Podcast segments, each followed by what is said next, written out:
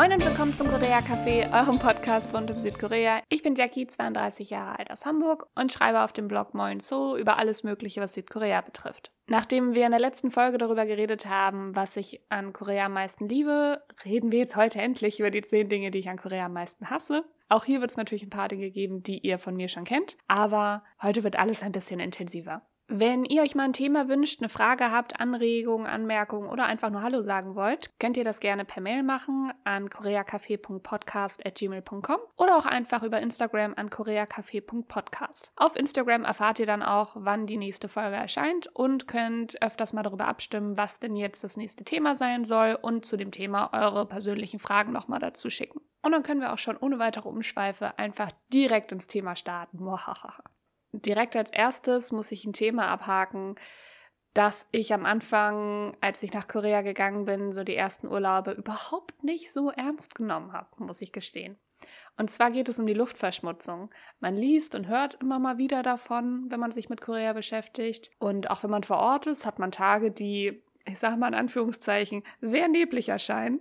Aber als Nordlicht, ja, habe ich das dann auch als Nebel abgetan. Bis dann ein paar koreanische Freunde von mir auf meinem zweiten Urlaub war es, glaube ich, waren so, hey, äh, an gewissen Tagen solltest du wirklich eine Maske tragen, denn die Luftverschmutzung ist zum Teil wirklich so stark, dass man vom Start manchmal Warn Notfall-SMS bekommt aufs Handy. Das ist dann nicht wie irgendwie mit unseren Warn-Apps oder so, die man extra haben muss, sondern das ist ein Service, der automatisch von der Regierung rausgeht an die ganzen SIM-Karten in Korea, die dann in der jeweiligen Region, wo dann in Anführungszeichen die Gefahr ist, ausgesendet werden. Leider sind die nur auf Koreanisch, aber mit der Zeit gibt es dann so ein, zwei Worte, auf die man achten muss und dann weiß man, ah, es geht um Luftverschmutzung. Ich poste euch dazu auch nochmal einen Blogpost, den ich gemacht habe zum Thema Luftverschmutzung und da habe ich tatsächlich auch die Begriffe, auf die man achten muss, wenn es um Luftverschmutzung geht, notiert. Dann könnt ihr euch die einfach rausschreiben und müsst euch dann im Urlaub nicht wundern. Denn dieses SMS klingt wirklich gruselig. Also wir reden hier wirklich von einem super lauten, schrillen Alarmton, den man nicht abschalten kann und der ist wirklich sehr sehr durchdringend.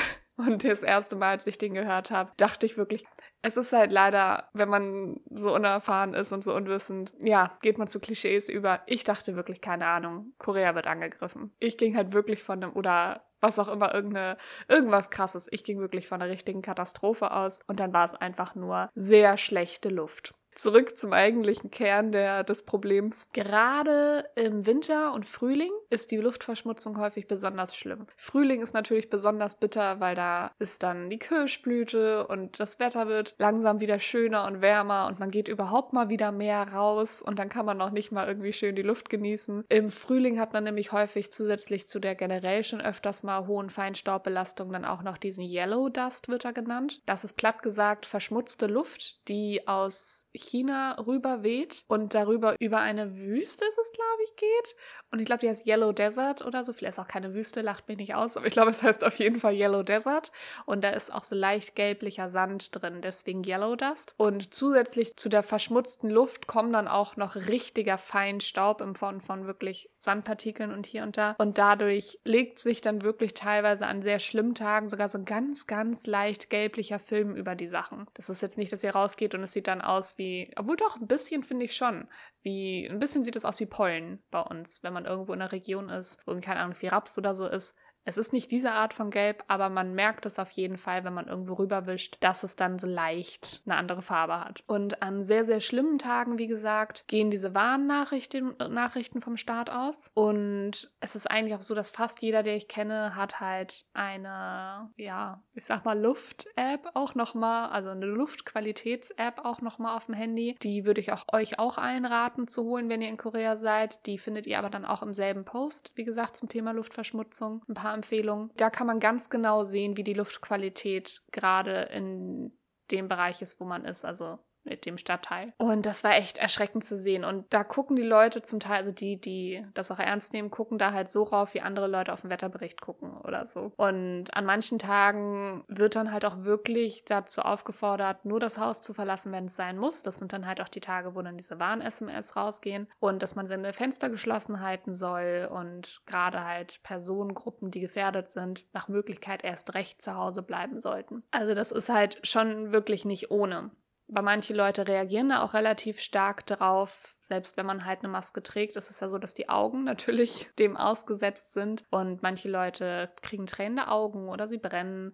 Manche kriegen Hautprobleme. Das ist auch einer der Gründe, warum die meisten Koreaner, wenn sie abends nach Hause kommen, sich nochmal abduschen auf jeden Fall. Weil es gibt ja Leute, die sind Morgenduscher, manche sind Abendduscher. Aber das macht fast jeder nochmal einfach, um den Feinstaub nochmal abzuwaschen. Weil, wie gesagt, manche Leute reagieren da auch sehr stark drauf. Und das mit den Masken merkt man schon. Ich habe das beim zweiten Urlaub, wo ich dann länger da war, gemerkt. Ich glaube in der dritten Woche oder so, dass wenn man das einfach nicht macht, dass meine Stimme mit der Zeit so ein bisschen belegt war und ich manchmal husten musste, obwohl ich rauche halt nicht und nichts. Also es gab irgendwie keinen Grund und ich war auch nicht erkältet. Und da meinten dann Freunde von mir, ja, das kommt vom Feinstaub, weil du keine Maske trägst. Und das ist natürlich super, super nervig. Wir kennen es jetzt inzwischen in Deutschland auch, wie nervig das sein kann, wenn man immer und ständig Maske tragen muss, auch wenn es natürlich sinnvoll ist und gemacht werden sollte. Genau, und da werden dann in der Regel in Korea FFP2-Masken getragen, weil das sind die einzigen, die dann halt den Feinstaub auch wirklich abhalten. Die heißen da aber anders anders. Das sind dann meistens die KF94 oder 98. Das hängt da davon ab, wie krass die filtern. Inzwischen gibt es aber auch einige Firmen, ich hoffe, die gibt es auch noch nach Corona, die haben ein schönes Konzept von wiederverwertbaren Masken, wo man wirklich dann eine ganz schöne Maske hat nach außen hin und innen drin den Filter der halt eigentlich die ganze Arbeit leistet. Den tauscht man aus. Und das ist natürlich viel umweltfreundlicher, aber nicht die ganze Zeit super, super viel Müll entsteht, sondern wirklich nur dieses Inlay. Kann ich jedem nur empfehlen. Findet ihr, wie gesagt, alles in diesem einen Blogpost. Aber für alle, denen vielleicht noch nicht so ganz klar ist, was jetzt vielleicht an so ein bisschen Luftverschmutzung schlimm ist, in Korea sind zum Beispiel auch die Fälle von Tuberkulose und anderen Atemwegserkrankungen, die bei uns überhaupt gar kein Thema mehr sind, ziemlich hoch. Und Tuberkulose ist echt kein Spaß. Und das wird halt alles begünstigt dadurch, denn ähm, enorm hohe Luftverschmutzung greift halt über Jahre enorm heftig die Lunge an und die Atemwege und generell alles. Und es ist richtig, richtig ungesund und es, ja, es ist ähnlich. Man kennt es halt immer wie Passivrauchen, also ähnlich schädlich schädlich für die Lunge. Wie gesagt, wenn ihr in Korea seid, ladet euch eine dieser Apps runter und wenn dann ein Tag ist, wo steht, dass da der Richtwert höher ist, also alles über 50 geht halt los, dass es gesundheitlich nicht mehr ganz so cool ist für den Menschen und ja, dann tragt einfach eine Maske, die gibt es wirklich überall und die kosten auch weniger als hier in Deutschland. Die bekommt ihr wirklich in jedem Laden und macht das einfach. Seid nicht so stur und doof wie ich macht es einfach. Ähm, eure Lunge wird es euch danken. Ja, und wie gesagt, das ist besonders schlimm im Frühling, was wie gesagt natürlich durch die Kirschblüte und all die anderen schönen Sachen echt nervig wird. Und vor allen Dingen ist es ziemlich genau am schlimmsten genau im Frühling. Und im Winter finde ich es ganz hinterhältig, weil im Winter ist die Belastung auch häufig sehr hoch. Aber die Luft riecht und wirkt aufgrund der Kälte, das ist so eine trockene Kälte in Korea. Und dadurch wirkt die Luft sehr frisch. Wir sind ja zu unserem Working Holiday Anfang, also direkt am 1. Januar geflogen. Und es war dementsprechend Mitte Winter, es war arschkalt. Und wir haben uns richtig gefreut, es war so eine schöne Kälte und wir haben halt richtig schön Luft eingeatmet und waren so, oh, das ist so schöne Luft. Und dann haben wir uns Gott sei Dank dran erinnert, so, Moment mal, gucken wir lieber nochmal auf die App. Und dann kam tatsächlich am nächsten Tag aber auch schon eine Warn-SMS, dass die Luft sogar so schlecht ist. Und dadurch, dass sie so trocken ist, sieht man das auch nicht ganz so doll. Weil irgendwie kann sich das schwerer halten mit Luftfeuchtigkeit und bla, aber das ist ja hier keine Naturwissenschaftspodcast. Aber man sieht das im Winter schlechter, dass die Luft nicht gut ist. Aber sie ist enorm schlecht, häufig.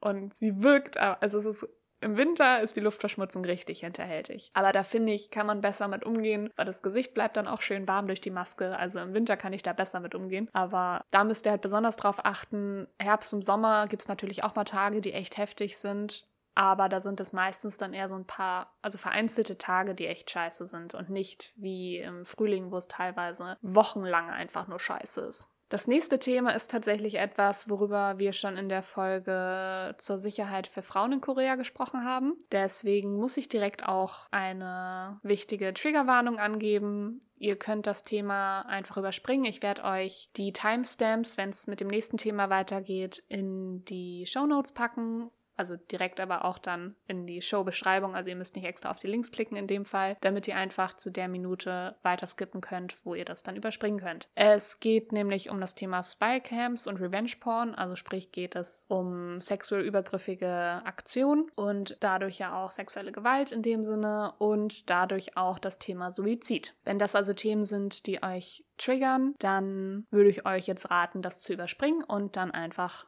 zu meinem nächsten Hassthema überzugehen. So, wie schon gesagt, wir hatten das Thema zwar schon angerissen in der Folge, wie gesagt, zu der Sicherheit für Frauen. Die findet ihr auch natürlich nochmal verlinkt in den Show Notes. Aber für alle, die die Folge nicht gehört haben oder wenn man es vergessen hat, hier nochmal die Highlights, sag ich mal. Was sind Spycams überhaupt? Spycams sind Kameras, die illegal und ohne das Wissen der Personen, die sich in diesen Räumen bewegen, angebracht wurden. Steckt ja auch so ein bisschen im Namen. Und das ist in Korea ein massives Problem. Das passiert überall auf der Welt immer mal wieder. Oder es ist überall auf der Welt ein Problem. Aber in Korea ist es wirklich ein alltägliches Problem und ist auch immer mal wieder in den Medien dort und es gibt immer wieder große und riesen Skandale und es geht sogar so weit, dass wenn man einfach nur in der U-Bahn irgendwo ist, dass es regelmäßig Werbung gibt, beziehungsweise Plakate, Werbung ist da das falsche Wort, aber Plakate gibt und riesige Aufkleber auf dem Boden, vom, die von der Regierung dort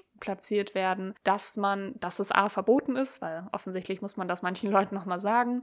Ja, damit die Leute rundherum auch ein bisschen achtsamer sind und drauf gucken. Wenn zum Beispiel, das wird sehr viel angebracht, dass zum Beispiel, wenn Frauen die Treppe hochgehen, dass Männer dann mit der Kamera unter ihren Rock versuchen zu fotografieren oder zu filmen oder was auch immer. Und da sind dann häufig vor den Treppen oder so findet man immer mal wieder so riesige Aufkleber, um vielleicht die Frauen auch nochmal dran zu erinnern, dass sie halt, das sieht man auch bei vielen, dass sie die Röcke halt an den Po drücken, dass man halt nicht drunter gucken kann oder sich was vorhalten, sehe ich auch häufiger. Und die Aufkleber sind halt auch dafür gedacht, dass vielleicht andere, wenn die das sehen, Leute ansprechen. Das ist auch tatsächlich der Grund, warum Handys, die man in Korea kauft, immer ein Geräusch machen. Immer dieses, ihr habt das vielleicht schon gehört, es gibt immer so ein Auslösergeräusch bei koreanischen Kameras und die lassen sich nicht ausschalten. Das hat, wie gesagt, seinen Grund. Das ist zwar manchmal ein bisschen nervig, aber es dient halt der Sicherheit, weil es einfach solche Ausmaße angenommen hat inzwischen. Weil du dann theoretisch, und es ist auch recht laut, weil du es dann sofort hören würdest, wenn jemand ein Foto macht. Und hauptsächlich passiert das aber in öffentlichen Bereichen, wo potenziell die Opfer auch nackt sind, also sprich auf öffentlichen Toiletten, in Umkleidekabinen oder in Motelzimmern. Das ist natürlich besonders lukrativ, weil natürlich sind in Hotels potenziell immer Leute nackt, aber in Korea, wir haben es glaube ich auch schon mal angesprochen, ist es halt aufgrund etlicher Sachen so, dass viele Pärchen hauptsächlich in Hotels Sex haben, eben weil man noch zu Hause wohnt und die Wohnungen sind echt sehr hellhörig und es ist einfach eine andere Kultur als bei uns, sodass man nicht einfach ne, seinen Partner mit nach Hause nimmt oder wie auch immer. Das ist einfach alles sehr anders und dadurch haben sehr viele Leute in Hotels oder Motels Sex. Das heißt, das ist viel lukrativer für die als hier, wo klar, kann auch mal jemand im Hotel Sex haben, aber viele sind auch einfach nur für den Urlaub da oder Business Trip oder was auch immer. In Korea ist das halt anders. Das ist ein, wie gesagt, massives Problem. Es gab auch regelmäßig, ich glaube, so richtig Fahrt aufgenommen, dass es auch international mehr mitbekommen wurde, war, glaube ich, 2018. Da gab es etliche Demonst riesige Demonstrationen von Frauenbewegungen, die dann halt so Schilder hatten mit den Slow, also der Slogan der meisten in Erinnerung Erinnerung geblieben ist, ist grob übersetzt so, mein Leben ist nicht dein Porno, weil da wieder mal riesige Netzwerke hops genommen wurden, wo dann da wirklich hunderte und aberhunderte und tausende, wie ist die Einheit dafür? Naja, aber tausende äh, Sachen an Videomaterial gefunden wurden. Das war halt trotzdem, das wurde damals auch gesagt, wahrscheinlich nur ein Tropfen auf den heißen Stein, weil das halt einfach so massiv ist. Daher empfehle ich auch immer jedem, haben wir jetzt auch schon im Podcast hier öfters gemacht, aber das kann nicht oft genug gesagt werden. Wenn ihr in Korea euch ein Airbnb mietet oder halt irgendwo was zur Miete habt oder na, also was nicht von euch gebaut wurde, wenn ihr irgendwo reinkommt und irgendwo übernachtet und euch aufhaltet. Das erste, was ich mache, nachdem ich reinkomme, ist, dass ich wirklich die Bude einmal auf den Kopf stelle und vor allen Dingen an Orten, wo man sich potenziell viel auszieht, also gerade auch ums Bett rum oder im Bad etc., dass ich einfach alles einmal mir angucke und wirklich in jede kleine Ritze und Nische gucke und versuche zu schauen, ob da irgendeine Kamera ist. Einfach nur, um sicher zu gehen. Und so doof es klingt, dass selbst wenn ich nichts finde, dass aber die Person, die dieses Material sieht, weiß, dass halt gesucht wird. Einfach, ich habe immer die Hoffnung, dass denen dann so ein bisschen die Muffe geht, dass sie dann vielleicht, ja, es wird nichts passieren, aber irgendwie gibt mir das ein gutes Gefühl, dass ich zumindest mein Bestes getan habe, um das zu verhindern. Rauchmelder zum Beispiel sind häufig ein Ort, wo die versteckt werden Klimaanlagen, aber wirklich, wir hatten da ja auch damals einen Post zu gemacht, wo wirklich überall welche versteckt sein können. Inzwischen bekommt man, was eigentlich echt traurig ist, aber naja, inzwischen bekommt man auch an so, ich sag mal, Krimskramsläden wie Daiso und vielen anderen Läden bekommt man so kleine Karten, die haben halt Kreditkartengröße, sag ich mal, die sind rot und mit denen soll man halt einfacher und schneller Kameralinsen entdecken können. Die kann man halt einfach in seinem Portemonnaie packen und hat die dann immer dabei und das wird auch sehr viel genutzt von Leuten, was natürlich eine gute Sache ist, was natürlich aber auch traurig ist, dass das überhaupt nötig ist. Die kosten nicht viel, die sollen 1, 2000 Won kosten und ja, alles nicht so schön. Allerdings nimmt das die Regierung inzwischen, also gerade auch seit diesen Protesten 2018, jetzt auch zunehmend ernster. Wie gesagt, es gibt halt überall diese Awareness-Plakate und Programme, aber auch wird seitdem, vielleicht auch davor schon, das weiß ich nicht, aber seitdem auf jeden Fall, filzen regelmäßig weibliche Polizistinnen diese ganzen öffentlichen Toiletten, weil das ist nun mal der Raum, auf den die Regierung Einfluss hat. Die können ja nicht überall hingehen, aber da haben sie Einfluss drauf, weil das ja denen gehört. Und da, wie gesagt, werden regelmäßig, wird das gefilzt und kümmern sich mit professionellem Equipment darum, dass die Sachen gefunden und entfernt werden, einfach um sich halt dann auch dort sicherer fühlen zu können. So, jetzt gibt es aber auch noch eine, ich sag mal, Unterart dieser sowieso schon unfassbar widerlichen Praxis. Denn Spycams, das Material, müssen wir nicht drüber philosophieren, was damit passiert. Das wird für pornografische Zwecke verwendet. Also das wird dann in irgendwelchen Foren und Gruppen und sowas geteilt, wird Leuten kostenpflichtig zur Verfügung gestellt. Also das ist wirklich, deswegen kam auch der Slogan von dieser Demonstration, mein Leben ist nicht ein Porno. Jetzt gibt es, wie gesagt, noch eine perfidere Version davon und das ist mehr oder weniger das gleiche. Allerdings mit dem kleinen Twist, dass die Person, die das macht, keine fremde Person ist. Weil an öffentlichen Toiletten und generell an öffentlichen Orten sind das ja fremde Menschen, die einfach auf gut Glück hoffen, dass sie da in Anführungszeichen gutes Material bekommen. Das ist, wenn da irgendwie Material bei rumkommt, wo du dich bei erkennst, natürlich trotzdem schmerzhaft und demütigend und was weiß ich nicht alles. Aber ich glaube, wir müssen nicht drüber reden, wie viel schlimmer und schmerzhafter, was heißt schlimmer, aber wie viel intensiver und nochmal andere Gefühle noch hinzukommen, wenn das eine Person ist, der du vertraut hast und der du nahe stehst. Also sprich Partner, ehemalige Partner, Freunde, Bekannte, wenn es Leute sind, die du kennst. Und es sind erschreckend häufig halt ehemalige Partner oder ganz widerlich, und das werde ich, glaube ich, auch nie verstehen, sogar zum Teil dann aktuelle Partner von Leuten, die dann eben auch heimlich Kameras anbringen oder ihr Handy unauffällig so positionieren, dass es aufs Bett zeigt, während man halt Sex hat. Oder ne, den Laptop irgendwie auflassen und solche Geschichten.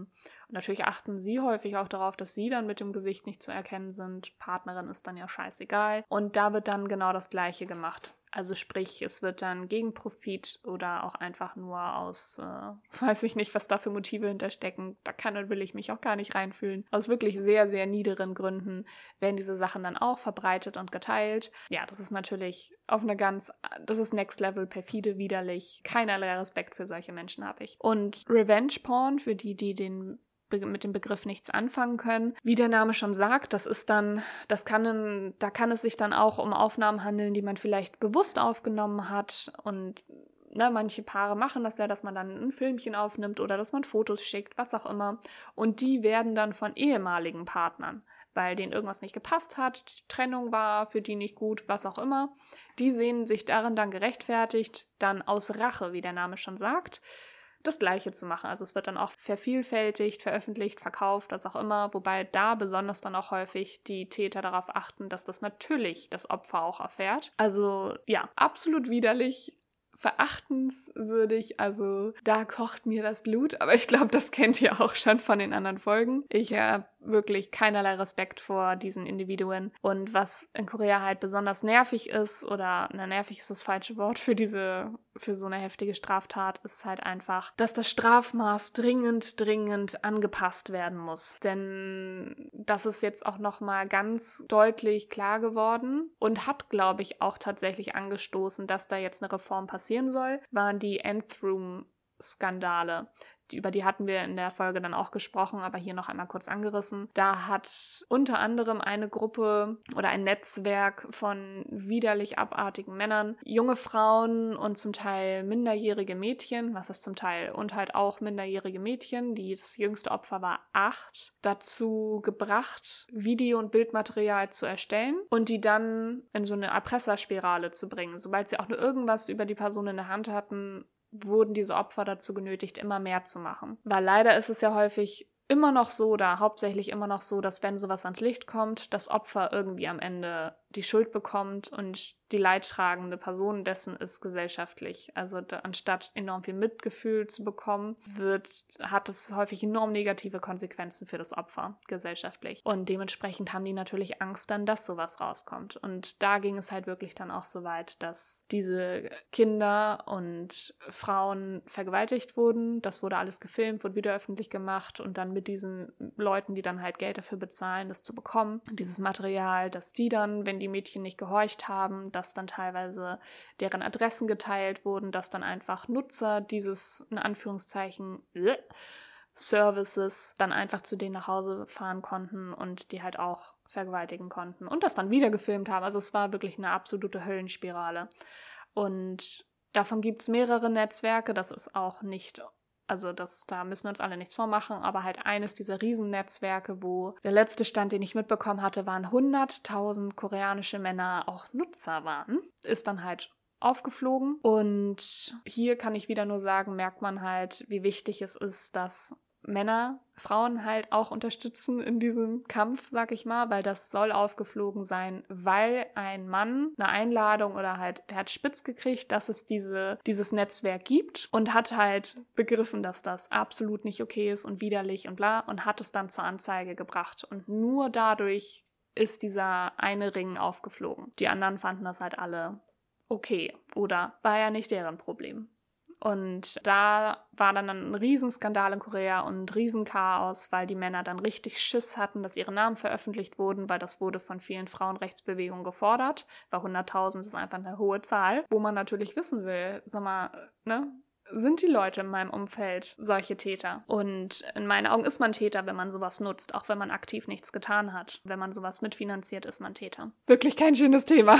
Aber das ist auch, keine Sorge, das heftigste Thema in dieser Folge. Ihr habt es danach dann auch geschafft mit den enorm, enorm heftigen Themen. Und wie gesagt, diese Männer hatten enorm Panik da gab es dann auch Suizide, aber da muss ich gestehen, da habe ich wenig Mitleid mit, denn natürlich ist die Suizidrate unter den Opfern enorm hoch, eben aus den Gründen, die ich vorhin oder eben gesagt habe. Die sind häufig diejenigen, die die enorm negativen Konsequenzen in der Gesellschaft tragen müssen und für viele ist das nicht aushaltbar und dementsprechend ja, ist Selbstverletzung und Selbstverstümmelung abgesehen von dem, wozu sie schon in diesem Netzwerk auch gezwungen wurden, zum Teil, ja, leider enorm häufig. Und wie gesagt, im Zuge dieser ganzen Nthroom-Skandale wird jetzt, soweit ich weiß, auch darüber gesprochen, das Strafmaß zu ändern. Stimmt, bei dem war ich, genau. Und zwar ist es nämlich so aktuell, dass du zum Beispiel für die Verbreitung und den Besitz von Kinderpornografie, was es ja in dem Fall ja auch war, da waren ja nun mal auch enorm viele Minderjährige dabei, vielleicht ein Jahr im Knast kriegst. Das ist das Höchstmaß aktuell. Da müssen wir nicht drüber reden, dass das absolut nicht genug ist. Und auch generell für Vergewaltigungen und solche Strafdelikte in diese Richtung ist das Strafmaß viel, viel zu gering. Und da muss dringend was passieren. Und ich hoffe, es passiert jetzt auch was. Dass das Thema wirklich so präsent in Korea ist, erkennt ihr auch daran, dass, ich meine, ich gucke nicht mal viele K-Dramen, aber in fast allen, die ich gesehen habe, gibt es immer auch eine Folge oder fast immer auch eine Folge, wo zum Beispiel Spycams in Hotelzimmern oder sonst irgendwo immer auch thematisiert werden. In Korean Odyssey, die das gesehen haben, gibt es eine Folge mit Spycams und Hotelzimmern. Business Proposal hat das, wo der creepy Nachbar ihr ja dann ein Geschenk macht, wo dann eine Kamera drin ist. Das ist einfach in so vielen K-Drum auch Thema, dass man daran ja schon merkt, dass es einfach, ja, alltägliches Problem in Korea ist. Und ja, versucht einfach mal darauf zu achten, wenn ihr diese guckt, ähm, wie häufig das wirklich dann doch in irgendeiner Form thematisiert wird. Und generell zu dem Thema und ihr wisst, sowieso kann ich dieses Buch empfehlen, weil es mein absolutes Lieblingsbuch ist. Ist ja von Cho Nam-ju. Das Buch Kim Ji-young, geboren 1982, wo es halt ganz konkret um die Probleme einer durchschnittlichen Frau in Korea geht mit einem ganz durchschnittlichen Leben. Deswegen auch der Name Kim Ji-young, weil das der häufigste Name in diesem Jahrgang 1982 war. Da kommt halt auch das Thema auf, dass halt dann Kollegen einfach in, also die männlichen Kollegen in einer Firma einfach eine Kamera bei den Frauen auf dem Klo installieren und ähm, wie damit umgegangen wird, nämlich dass es entweder die Attitüde ist, ah, witzig oder haha, ne, oder dass es überhaupt nicht ernst genommen wird oder halt irgendwelche Schluffi-Männer dann sagen, ja, ist ja nicht, ich finde es nicht gut, aber es ist ja auch nicht mein Problem, deswegen sage ich nichts. Und sie spricht halt generell diese ganzen Probleme an, die Frauen in Korea haben, aber dazu später noch mehr. Ein großartiges Buch, der zweite Teil kommt jetzt im Oktober auch raus. Und da hoffe ich dann auch, dass ich da euch demnächst nochmal mehr darüber zu erzählen kann, weil diese Autorin hat sich von mir wirklich verdient, dass ich glaube, alles, was sie schreibt, wird Gold sein, weil Kim Ji-young ist ein so unfassbar gutes, gut geschriebenes Buch und sie hat, obwohl das ein Roman ist, so viele Quellenbelege und Nachweise für das, was sie da sagt, dass man gleichzeitig halt auch wirklich lernt, was Tatsachen in Korea ist. Aber ja, ähm, bevor ich eure Stimmung noch weiter runterziehe, schließen wir das Thema hiermit auch ab. Erstmal für diese Folge. Das ist, wir müssen nicht drüber reden, warum. Das ist ein Thema, das mich enorm beschäftigt und deswegen fällt es mir auch immer schwer, an dem Thema einen roten Faden zu halten weil das einfach ein sehr emotionales Thema ist und eine der Sachen, die ich absolut an Korea hasse. Ich möchte hier trotzdem noch einmal betonen für alle Leute, die irgendwie komische, rassistische oder xenophobe Tendenzen gegenüber Korea oder Asiaten haben. Einmal kurz, es passiert wie gesagt weltweit. Es ist nur halt leider ein Problem, das in Korea sehr dominant ist. Das heißt aber halt eben nicht, dass es ein Problem ist, das nur Korea hat. So, jetzt versuchen wir dieses sehr schwere und unschöne Thema einmal kurz abzuschütteln und gehen in ein Thema, das eher nervig als wirklich hassenswert ist. Und zwar ist es, wie ich es nenne, die Ausländersteuer. Das ist auch eines dieser Dinge, die man in jedem Land hat, wenn man Ausländer ist, potenziell. Aber die habe ich natürlich in Deutschland so nie wahrgenommen. Aber in Korea war ich ja nun zum ersten Mal die Ausländerin. Und zwar kommt dieses Problem hauptsächlich aus etwas, was ich eigentlich sehr schön und gut wiederum an Korea finde. Denn in Korea gibt es natürlich auch große Ketten, die zum Teil natürlich auch sehr den Markt dominieren, aber gleichzeitig, es ist halt ein Land voller Kontraste, gibt es enorm, enorm viele kleine Märkte und Läden, die wirklich nur von Familien geführt sind, also wirklich einfach selbstständige kleine Läden, sind enorm viel überall. Und gerade auch bei Supermärkten hat man das ganz viel, dass da dann wirklich so um die Ecke so ein kleiner Markt ist, wo du dann viel Gemüse und Obst kriegen kannst und dann halt die wesentlichen Grundnahrungsmittel, sag ich mal, oder halt auch je nach Größe dann wirklich ein kleiner normaler Supermarkt einfach ist. Und da habe ich häufig das Problem mit Obst und Gemüse, das draußen in der Auslage ist, dass nicht immer Preise dranhängen. Denn in Korea scheint es keine Auszeichnungspflicht zu geben, wie wir sie in Deutschland haben. Und das hasse ich. Weil wir Deutschen sind ja bekannt dafür, dass wir nicht so gerne verhandeln, was nämlich durchaus eine Sache ist, die man in Korea machen kann, dass man über auf Märkten und gerade halt auch an solchen Läden durchaus über den Preis verhandeln kann. Wir sind bekannt dafür, dass wir das generell nicht so gerne mögen und es halt vor allen Dingen auch nicht gewohnt sind. Aber ich bin da wirklich, ich, ich, ich mag das nicht. Und ich mag es vor allen Dingen nicht, weil es zwingt mich ja keiner zu verhandeln, aber ich mag es einfach nicht, wenn die Preise da nicht stehen, weil man davon ausgehen kann, dass wenn man Ausländer ist, dass man von vornherein einen höheren Preis zahlt, als wenn das jetzt ein Einheimischer machen würde also danach fragen würde. Und es hat nichts mit Rassismus oder Xenophobie zu tun. Es geht einzig und allein darum, dass es wie Touristen fallen, Touristen und Ausländer oder eben hauptsächlich Touristen, weiß man, die Leute sind in Urlaubsstimmung, da achtet man nicht so aufs Geld, da ist es den Leuten potenziell eher egal. Und da kann man einfach mit Touristen mehr Geld machen. Und da Korea nun mal eine so enorm niedrige Ausländerquote hat, die letzten Zahlen, die ich habe, ich weiß nicht, ob die auch noch aktuell sind, wahrscheinlich eher nicht, sind halt, dass Korea zu 97 Prozent aus Koreanern besteht und nur 3% Ausländerquote. Und man darf da halt auch nicht vergessen, dass die überwältigende Mehrheit, ich glaube 80% oder so, dieser Ausländer sind auch Südostasiaten. Das heißt, man ist als nicht Südostasiate, also offensichtlicher Ausländer, sehr in der Minderheit. Und dadurch stehen die Chancen sehr gut, auch dass man dann vielleicht einfach Tourist ist. Deswegen nehme ich das den Leuten per se gar nicht so übel. Das erkennt man auch daran, dass das der Grund ist, dass man höhere Preise zahlt, dass wenn man regelmäßig zu diesen Märkten geht und auch ein bisschen Koreanisch spricht, dass die dann merken, ah, die Person lebt hier und dann, ja, kriegt man plötzlich auch bessere Preise. Deswegen habe ich mir zum Beispiel auch angewöhnt, dass immer, wenn ich umgezogen bin und dann einen Markt bei mir in der Nähe hatte, dass ich immer bei dem vorbeigegangen bin und die dann teilweise gegrüßt habe beim Vorbeigehen. Einfach, damit die mich jeden Tag sehen und merken, okay, diese Person wohnt hier. Und dann erst habe ich nach ein, zwei Wochen dann da was gekauft.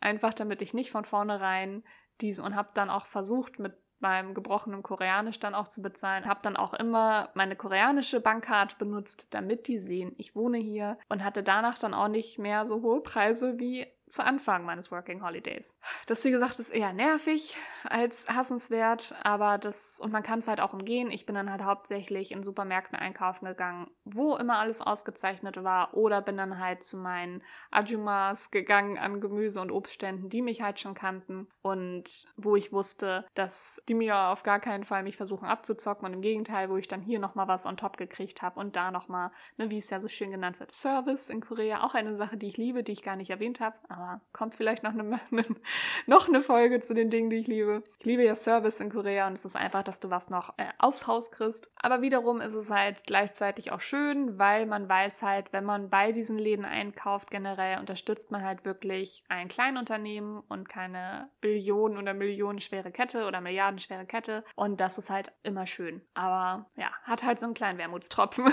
Ja, ich habe ja eben schon sehr häufig die Begriffe Xenophobie verwendet und Rassismus sowieso. Jetzt kommen wir auch gleich zu dem Punkt, der das betrifft, der natürlich auch auf die Liste kommen muss. Es herrscht schon durchaus sehr offene Diskriminierung in Korea. Da ist es mir jetzt einmal kurz wichtig, dass Leute den Unterschied von Rassismus und Xenophobie verstehen. Denn nicht alles was sich gegen Ausländer richtet, ist rassistisch. Es ist sogar meistens, gerade in Korea, Xenophobie. Und Xenophobie, für die, die den Begriff nicht kennen, Rassismus muss ich hoffentlich nicht erklären, aber Xenophobie ist die Angst vor Fremden. Und wir reden jetzt nicht wie Angst vor Spinnen, sondern wirklich ist es Fremdenhass im Endeffekt. Und das ist halt einfach generell gegen Ausländer. Es ist scheißegal, ob du dann schwarz, weiß oder von sonst wo kommst. Es geht einfach darum, dass du Ausländer bist. Das, wie gesagt, gibt es auch in jedem Land. Das ist absolut nichts Neues. Und es ist super wichtig, den Unterschied zu kennen, weil Rassismus, wie gesagt, ein systemisches Problem ist und Xenophobie auch ein Problem ist, aber auf einem anderen Level. Weil ich als Weiße bin in Korea nicht von Rassismus betroffen, ich bin immer nur von Xenophobie betroffen. Und das Spannende ist aber auch, als Schwarze kannst du in Korea zum Teil, ist es auch Rassismus, gerade äh, Schwarze erleben durchaus auch sehr unschönen Rassismus. Da, ach verdammt, ich habe seinen Namen vergessen. Da gibt es auch einen Schauspieler und Model ist er, glaube ich, auch in Korea. Der kommt aus, oh, ist das Ghana? Ich bin mir gerade nicht sicher. Ich poste den auf jeden Fall nochmal in den Show Notes. Und der ist halt eine sehr beliebte öffentliche Figur in Korea. Ich hoffe, er ist es auch immer noch, denn er hatte sich ein paar Mal darüber beschwert, dass in Korea immer noch Blackfacing stattfindet. In Fernsehen, auf Social Media. Das ist da einfach noch nicht angekommen, dass das echt nicht cool ist. Und da gab es dann einen Aufschrei, sag ich mal, als Schüler dieses Meme nachgemacht haben von einer Gruppe von Schwarzen auf einem Trauerzug, die dann halt tanzend diesen Sarg tragen. Und sie haben das nachgemacht, was ja per se erstmal nicht schlimm ist, weil jeder hätte es erkannt, auch so, aber sie haben sich halt die Gesichter schwarz angemalt. Und das war dann halt wieder nicht in Ordnung. Und das hat er auch angesprochen und hat es auch scharf kritisiert, weil es halt mehrfach schon kritisiert wurde. Also es war keine neue Info. Und da hatte er auch jedes Recht zu. Aber da wurde er dann ziemlich für zerrissen in den Medien und hat teilweise dann, ja, Shows, in denen er eigentlich regelmäßig war, wurden, ich weiß nicht, ob er da rausgeschmissen wurde oder ob er sich so unwohl gefühlt hat, dass er gegangen ist. Auf jeden Fall hat das seiner Karriere ganz schön geschadet, dass er da was gesagt hat. Und gerade weil er ja kein Täter war, fand ich das echt heftig und sehr unschön und hässlich. Das kann ich, wie gesagt, alles nochmal posten und in die Shownotes packen. Und ähm, das ist halt leider, also man kann als Schwarze durchaus auch leider Rassismus begegnen in Korea. Der Hauptteil ist aber tatsächlich Xenophobie. Das zeigt sich durch Sachen wie, gerade wenn man feiern geht, ist es relativ häufig, dass Ausländer nicht in den Club dürfen. In manchen Läden hängen dann sogar Schilder. Das war auch als Corona losging, ein Thema, dass dann teilweise in normale Cafés plötzlich keine Ausländer mehr durften, weil es hieß, die schleppen das ein und so. Also so ganzen schönen Stereotype wurden dann nochmal wieder rausgeholt. Und da wurde dann aber auch, also das ist auch illegal, also bin ich der Meinung, weil zumindest wurde das bei der Polizei dann noch gemeldet und die waren dann häufig gezwungen, diese Schilder dann auch wieder zu entfernen. Das ist halt durchaus etwas, was einem begegnen kann. Ich habe persönlich keine nennenswerten Erfahrungen mit Xenoph Xenophobie gehabt, habe aber halt durchaus Freunde, bei denen es anders war und habe halt auch viel von Leuten gehört, gerade von Bekannten von mir in Korea, die schwarz sind, die dann halt sagen, ja, gewisse Clubs brauchen wir gar nicht versuchen reinzukommen, da dürfen wir nicht rein. Und das geht natürlich gar nicht. Das ist absolut rückständig von Korea, dass solche Sachen noch so gesellschaftsfähig sind. Da merkt man einfach viel Ignoranz. Also es ist oft auch nicht mal richtig Hass, sondern es ist eher, ja, Xenophobie gepaart mit Ignoranz, dass vielen nicht bewusst ist, was da einfach hintersteckt, hinter dem, was sie da halt machen. Aber abgesehen von dieser Ignoranz gibt es halt auch wirklich, wie gesagt, diesen Fremdenhass und Ausländerhass und der äußert sich zum Teil enorm hässlich, wie er immer ist. Der hat kein schönes Gesicht und da gab es früher enorm schlimm Inzwischen leider, äh, inzwischen zum Glück nicht mehr ganz so ein großes Thema. Aber vor, keine Ahnung, ich sag mal acht Jahren oder so, gab es eine Phase, wo sich so xenophobe junge Männer hauptsächlich das zur Aufgabe gemacht haben, abends beim Feiern einfach Schlägereien anzufangen, weil das Rechtssystem überall auf der Welt immer Einheimische bevorzugt. Es ist super selten, dass dann mal Ausländern Recht gegeben wird. Und das hat halt dazu geführt, dass dann, wenn sich die Ausländer auch nur gewehrt haben, das dann umgedreht wurde und sofort wurden sie dann zum Täter gemacht statt zum Opfer. Und das hat je nachdem, was für einen Job sie hatten, dazu geführt, dass sie das Land verlassen mussten. Selbst wenn man einfach nur eine rechtliche, also wenn man einfach nur verur eine Verurteilung ist ja auch schon scheiße. Wenn, selbst wenn man nur eine Strafe zahlen muss für etwas, obwohl man angegriffen wurde, ist natürlich auch unendlich beschissen, hat man auch schon keinen Bock drauf. Weshalb es dann so weit ging, dass dann zum Beispiel einige YouTuber und andere Leute, die dann halt übers Leben in Korea berichten, also vor allen Dingen Männer hat es dann betroffen, die haben dann gesagt, ja, sollte euch das passieren, so blöd es klingt, schützt euch, aber wehrt euch nicht, weil das ganz schnell nach hinten losgehen kann. Der jüngste Fall, der mir bekannt war, war, glaube ich, 2020 oder 2019, wo eine Schwedin war es, glaube ich, in einem Club von einer Koreanerin angegriffen wurde und sie war auch optisch ganz klar das Opfer. Also da gab es irgendwie keinen Zweifel. Und sobald aber Security kam, hat die Koreanerin auf die Tränendrüse gedrückt. Und der hat, so, obwohl sie offensichtliche Kratzer hatte und leichte Schwellungen schon, hat er sie erstmal zur Sau gemacht. Es wurde die Polizei gerufen und die Polizei hat sie dann auch erstmal wie Täter behandelt. Und ne, dann diese klassischen xenophobe Kackscheiße rausgelassen, ne, sprich vernünftig Koreanisch, bla bla bla bla, weil es natürlich Verständigungsprobleme gab, weil sie sprach zwar Koreanisch, aber sie war noch nicht so lange da, dass es richtig gut war, dass du mit der Polizei dich unterhalten kannst. Ja, letzten Endes konnte dann aber durch Zeugenaussagen und so dann klargestellt werden, dass sie hier wirklich das Opfer war. Aber das war am Anfang auch gar nicht so einfach, weil viele umstehende Koreaner nichts gemacht haben.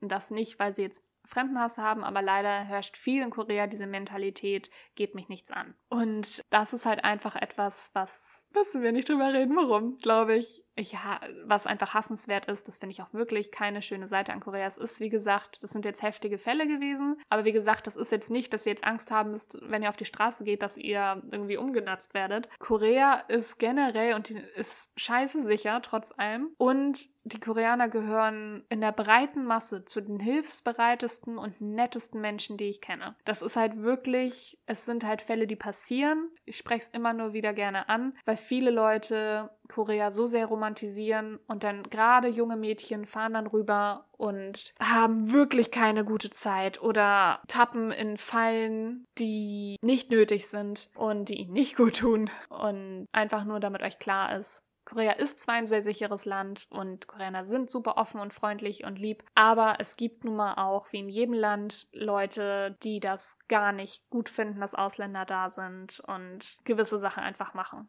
Also eine Bekannte von mir hatte das zum Beispiel in 2020. Ich war nicht dabei, deswegen bin ich immer ein bisschen, und das auch nicht cool ist, war ich da ein bisschen skeptisch, weil es für mich, ja, so ein Kontrast ist zu dem, wie ich das Glück hatte, mit Koreanern nur äh, Kontakt zu haben. Sie ist nachts eine Straße lang gegangen und ist dann auf drei Koreaner getroffen und von denen hat ihr einer ohne Vorwarnung einfach mitten auf die Nase geschlagen.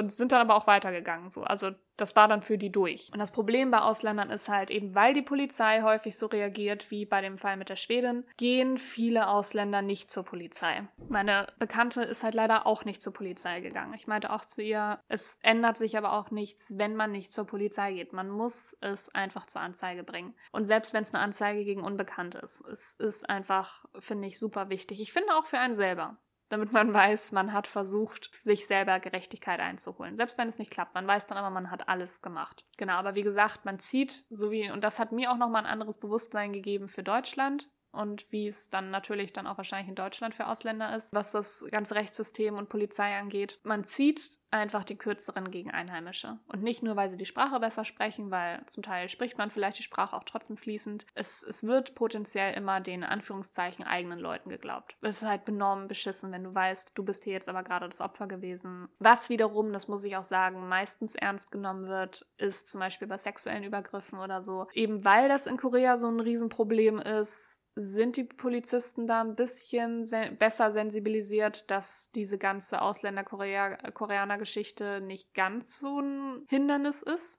Immer noch zum Teil, aber sobald du irgendwas an Beweisen mitbringen kannst, ne, wie komische Nachrichten oder was auch immer, sobald du was nachweisen kannst, dreht sich das aber ganz schnell und wird dann auch ernst genommen. Auch wenn das natürlich schon scheiße ist, dass man so weit überhaupt gehen muss. Aber ja, versucht euch einfach noch mehr als sowieso aus Problemen rauszuhalten in Korea und nicht im Sinne von weggucken, wenn was passiert, sondern solltet ihr ein heftiges Temperament haben, versucht euch wirklich zu zügeln. Solltet ihr sowieso, weil das ist keine schöne Charaktereigenschaft, wenn man ständig irgendwie Schlägereien oder Streit anfängt. Achtet da wirklich drauf in Korea, weil das kann wirklich einfach dazu führen, dass ihr das Land verlassen müsst. Oder auch eine Verurteilung im Ausland ist generell auch immer nicht so cool. Genau, versucht da einfach noch besonnener als sowieso schon zu sein, weil das kann halt ganz schnell nach hinten losgehen. Ich weiß, ich habe vorhin gesagt, das heftigste Thema wäre schon hinter uns und ist es auch. Aber als nächstes kommt leider trotzdem auch noch mal ein Thema, das halt auch wieder echt nicht schön ist, aber trotzdem nicht so heftig wie das zweite Thema. Aber ja, natürlich ist es eine Liste über Hass. Natürlich rede ich viel über Sachen, die wirklich nicht schön sind und jetzt nicht so die positive Stimmung aufkommen lassen. Aber ihr kennt mich dahingehend ja schon gut. Es ist mir halt enorm wichtig, dass man Korea so sieht, wie es halt auch ist. Und ich liebe es abgöttisch. Das wäre meine absolute Wahlheimat, wenn ich ein Visum bekäme. Man muss aber halt auch immer die Schattenseiten sehen und auch zulassen, sie zu sehen. Deshalb kommen wir jetzt zu meinem Lieblingsthema, egal in welchem Land, und zwar das Patriarchat. Patriarchische Gesellschaft haben wir in den allermeisten Kulturen und Ländern dieser Welt. Das ist ein Spektrum, sagen wir mal. Das ist mal mehr, mal weniger stark oder aggressiv oder heftig. In Korea ist es, sagen wir einfach mal, noch deutlich stärker wahrnehmbar als bei uns. Keine Ahnung, es ist schwer zu vergleichen, weil ich natürlich nicht in dieser Zeit gelebt habe. Aber ich glaube, man kann das so klischeemäßig ein bisschen mit den 50er Jahren vergleichen. Da sind die Rollenbilder oder Rollenklischees besser gesagt noch sehr stark verankert dass der Mann das Geld ranzubringen hat. Und ja, von der Frau wird ja erwartet, dass sie sich um die Kinder kümmert. Und man merkt auch, selbst wenn man einfach nur irgendwo unterwegs ist draußen, dass der Mann doch viele Entscheidungen trifft. Oder dass er meint, dass er das Recht dazu hätte, viele Entscheidungen zu treffen. Und das auch, ich finde, das ist auch eine Sache, die sieht man sehr schön in K-Dramen, was auch eine dieser Sachen ist, die ich an K-Dram überhaupt nicht mag und auch dazu führt, dass ich einfach viele nicht gucken kann ist halt, dass super toxische Beziehungsmuster gezeigt werden. Und häufig auch die Männer, die als Love Interest da sind und dann, dass die, ich mochte zum Beispiel super gerne das Drama Love Proposal, aber der Typ ging gar nicht. Der war zwar irgendwie putzig, aber das war, das war, der war eine wandelnde Red Flag und so kontrollierend und das ist halt ganz viel, dieses kontrollierend sein. Das ist ganz viel in Korea leider noch. Natürlich nicht alle, das muss man hier auch einmal, auch wenn es in meinen Augen klar ist, aber für manche Leute muss man das explizit nochmal sagen. Es bezieht sich nicht auf alle, denn Korea ist wirklich, also A, es ist generell nie alle Leute, aber Korea ist wirklich ein Land voller Kontraste. Du hast da genauso die feministischen Bewegungen, du hast da genauso Männer, die auch einfach anständig sind und nicht im 1950 hängen geblieben sind, obwohl sie da noch gar nicht geboren waren, die sicher in ihrer Männlichkeit sind und nicht nicht irgendwelche Kackscheiße brauchen, um sich das beweisen zu müssen, ich der Mann, ich entscheiden, sondern die wirklich gefestigt sind, gibt es da genauso wie in vielen anderen Ländern auch. Es ist nur halt gesellschaftlich akzeptierter leider noch.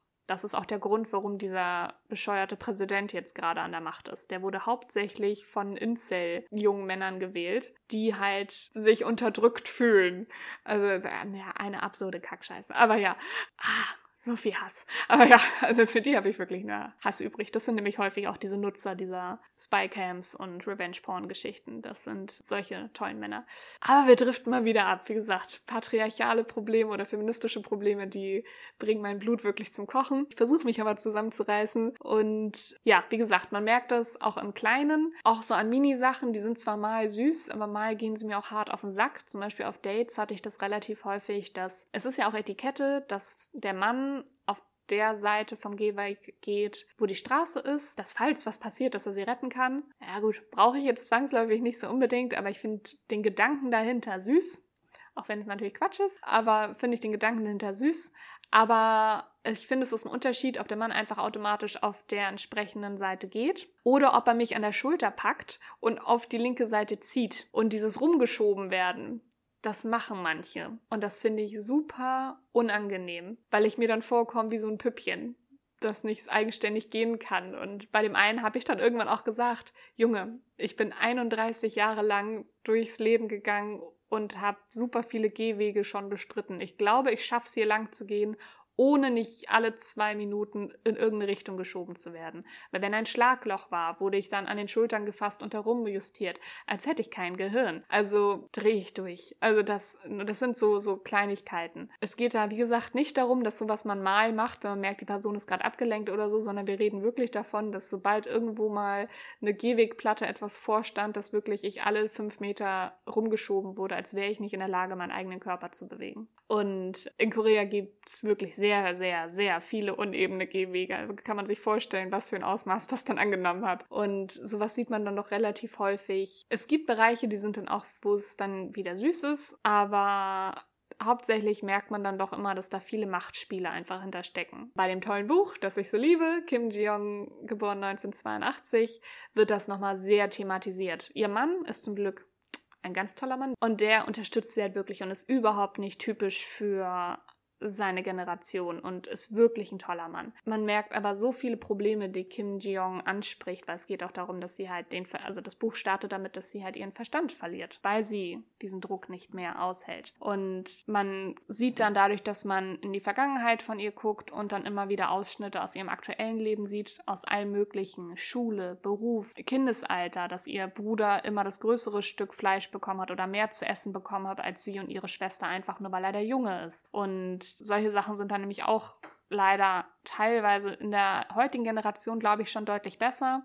Aber eben aus der Generation, aus der es ja geschrieben ist, also dieser Perspektive, ist es halt echt noch Thema, dass es immer toll ist, wenn man einen Jungen kriegt, also dass es toller ist, als ein Mädchen zu kriegen. Sie redet halt über die Schule, die Unterschiede, die da herrschen. Beim Bewerbungsprozess, dass es wirklich konstant und immer ein Thema ist, dass Frauen potenziell halt Kinder kriegen und dann ja sich um das Kind zu kümmern haben und deshalb entweder nur noch Teilzeit oder gar nicht mehr arbeiten können und deswegen schlechte Arbeitskräfte sind, dass sie deswegen keine Beförderung kriegen, obwohl sie sogar einfach die besseren Arbeitskräfte sind in einem Feld und all diese Sachen. Also Wer sich für Feminismus in Korea interessiert oder generell einfach wie das Leben von Frauen in Korea im Querschnitt aussieht, lest dieses Buch. Ich kann es nicht oft genug sagen, es ist auch echt kein dicker Klopper, das sind vielleicht 280 Seiten oder so. Es ist jetzt, wie gesagt, im Oktober kommt jetzt auch als Taschenbuch raus. Wenn ihr diese Folge hört, ist es wahrscheinlich schon rausgekommen, wie ich mich kenne, aber wer weiß. Kommt es jetzt auch als Taschenbuch raus holt es euch auf jeden Fall. Das ist so gut und es ist auch nicht nur für Leute, die sich für Korea interessieren. Es ist halt in vielen Fällen auch einfach super viele Beispiele dafür, wie das Leben für die meisten Frauen auf der Welt ist, unabhängig davon, wo man ist.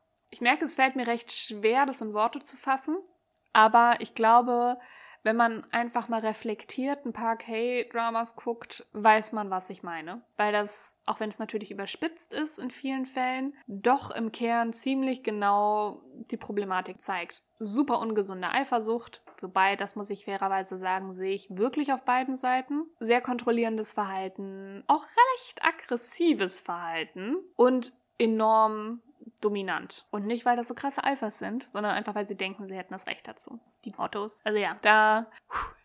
Ich glaube, wir schließen jetzt auch mit dem Thema ab.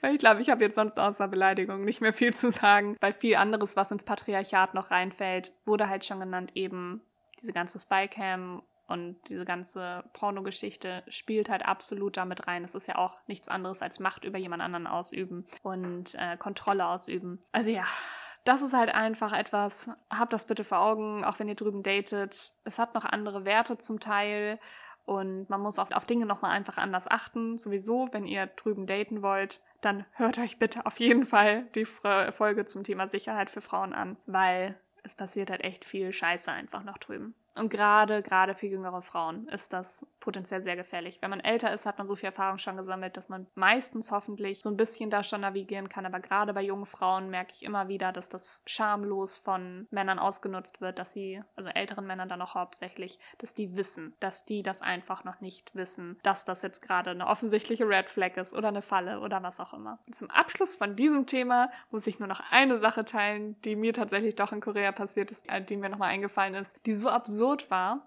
Sie ist eigentlich überhaupt nicht zum Lachen, aber sie war so absurd, dass sie mich jedes Mal zum Lachen bringt. Ich war, das weiß ich noch, in Myeongdong. Das ist so ein touristischer Shopping District, aber man geht halt auch so hin, weil da einfach geballt alles Mögliche an Shoppingmöglichkeiten ist. Ich war auf jeden Fall gerade in Artbox, das ist so ein Krimsba Kramsladen wie Nanunana oder so, und habe da ein bisschen gestöbert, weil ich mich noch mit einer Freundin treffen wollte und auf sie gewartet habe. Und dann wurde ich von einem Koreaner angesprochen, was jetzt auch nicht so ungewöhnlich ist, jetzt nicht, weil ich so krass bin, sondern es passiert halt öfters mal, dass man auch angesprochen wird, entweder weil die dann ihr Englisch üben wollen oder ja, zum Teil auch, weil sie dann mit einem flirten. Weil, wenn die euch ansprechen, ist es in 90% der Fälle nicht gut, weil das ist eigentlich nicht typisch in Korea, dass man Fremde anspricht auf diese Art. Das heißt, das sind meistens nur Fuckboys oder was auch immer. Auf jeden Fall hat er mich dann angesprochen und wollten halt meine Nummer haben und alles und ich habe ihm dann gesagt, ja, nee, du, ich habe einen Freund, danke, aber nein, danke,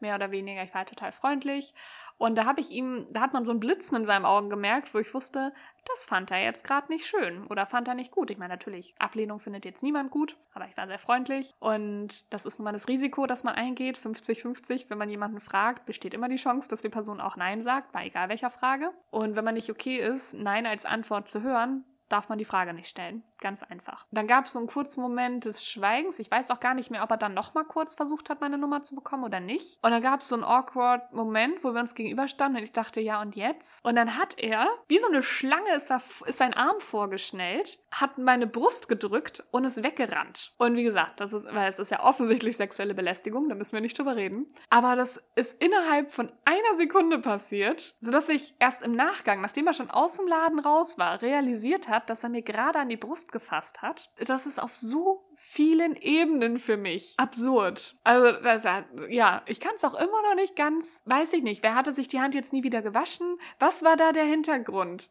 Also, weil diese Millisekunde meine Brust zu berühren, kann ja jetzt, zumal man hat ja auch noch BH und so Hand, da fühlt man jetzt nicht so viel durch, kann jetzt nicht so die Erfüllung gewesen sein für ihn. Also, ja, bis heute, ich check's nicht. Und ich muss auch leider gestehen, wie gesagt, das ist ein überhaupt nicht witziges Thema. Aber es hat, ja, ich, es ist halt so eine Wurst, das natürlich schon, habe ich mich jetzt nicht gut damit gefühlt in dem Moment, weil das ist halt einfach ein sexueller Übergriff oder es ist sexuell übergriffig. Aber diese ganze Situation war so absurd, dass ich, dass es doch überwiegt, dass ich drüber lachen muss. Und nicht, weil, ja, weil es einfach absurd ist. Also ich sehe ihn auch immer noch Fersengold geben. Also das ist, also ja, das war wirklich eine der absurdesten Momente, die ich hatte. Aber er fühlte sich scheinbar entitled dazu, meine Brust anfassen zu dürfen. Er wusste wohl gleichzeitig, dass entweder kriegt er von mir richtig aufs Maul, weil so wie der gerannt ist, war ihm, glaube ich, klar, dass ich das vielleicht nicht so gut nehme. Oder das vielleicht umliegend. Aber wie gesagt, das, also, sowas habe ich buchstäblich noch nirgendwo auf der Welt erlebt. Und der war jetzt, wir reden hier nicht von zwölf oder so. Der war auch Ende 20. Muss man wissen, ob man das jetzt machen möchte. Ist halt strafbar. Und weil ich so tolle Überleitungen machen kann, bleiben wir jetzt auch beim Thema schnelle Fortbewegung.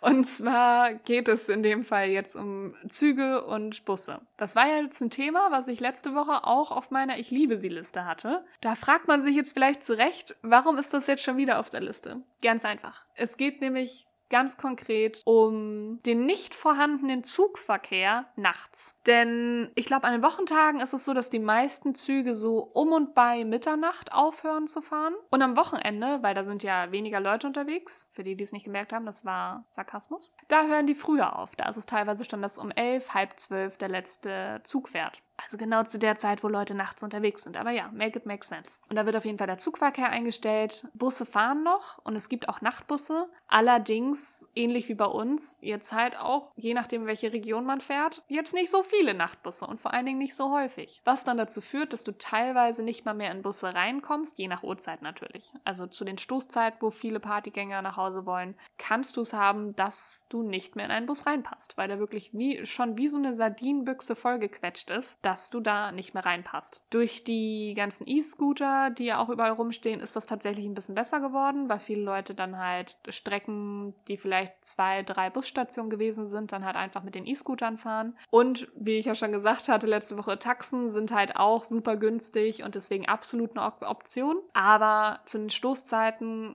kann es enorm schwierig werden, dann doch ein Taxi zu kriegen, gerade in den Hotspots. So Hongdae, Itaewon. Zu den Stoßzeiten kann das wirklich da sein, dass du eine halbe, dreiviertel Stunde warten musst, bis du überhaupt ein Taxi kriegst. Außer du nutzt diese Rufservice, aber selbst da kann es sein, dass du Pech hast und da einfach gerade nichts frei ist in der Nähe. Und das ist natürlich todesnervig und ich verstehe einfach nicht, warum die nicht durchfahren.